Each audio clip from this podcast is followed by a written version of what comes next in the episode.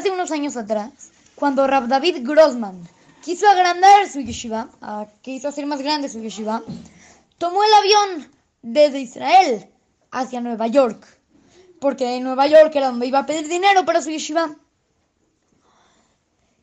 Y cuando apenas llegó al aeropuerto, el empleado le preguntó, ¿es usted el Rosh Yeshiva de Migdala Emek? Sí, soy yo.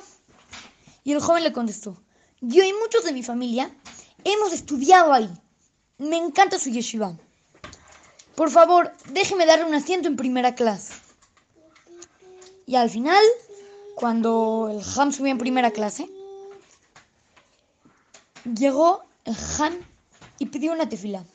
Y dijo, te pido de todo corazón, Hashem, de que este vuelo que tenga sea una salvación para lograr la construcción del proyecto. Se sentó, sacó su remara y se puso a estudiar. Y al lado venía sentada una pareja de gente mayor, ya eran viejitos, y empezaron a platicarle al jajam sus experiencias. Después, cuando le preguntaron a qué se dedicaba, el jajam les mostró su nuevo proyecto. Ellos estaban muy interesados. Y él les, les preguntó, si ustedes gustan apoyarme con algo, yo estaría muy contento. Y sin querer, sin ninguna intención, el jajam oprimió un botón del asiento del señor americano, lo cual extendió el asiento y abrió la cama. El hombre, ya mayor, se sintió mal y no podía, ya no se podía parar para volver a sentarse. Su esposa lo, estaba calmando y el Ham se sintió muy avergonzado. Ya, al, final llamaron a la sobrecargo y pusieron el asiento en su lugar. Y Rab Grossman le pidió perdón a este hombre y le dio un beso en la frente. En ese momento se quedó en silencio el hombre americano.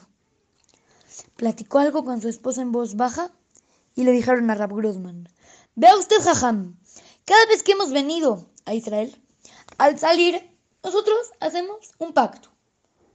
Cuando subimos al avión, le dijimos a Hashem que queríamos apoyar algo bueno. Y la señal sería que viniera alguien y me diera un beso en la frente. Y por más imposible que pasara, Hashem nos contestó inmediatamente. Su causa es buena y usted me dio un beso en la frente. Sacaron la chequera y le extendieron un cheque a nombre de Migdala Emek por seis ceros en dólares lo cual completó la necesidad de construcción que tenía la, yeshiva y ya no tuvo que pedir dinero en Nueva York. Como podemos ver, no hay nada que pueda detener una tefilá de corazón. Sea la voluntad de Hashem que todas nuestras tefilot sean pronto respondidas, para bien, con salud y muchísimas alegrías. Amén. Así es que, su querido amigo Shimon Romano, para Tratugo Kids, Montesinaí.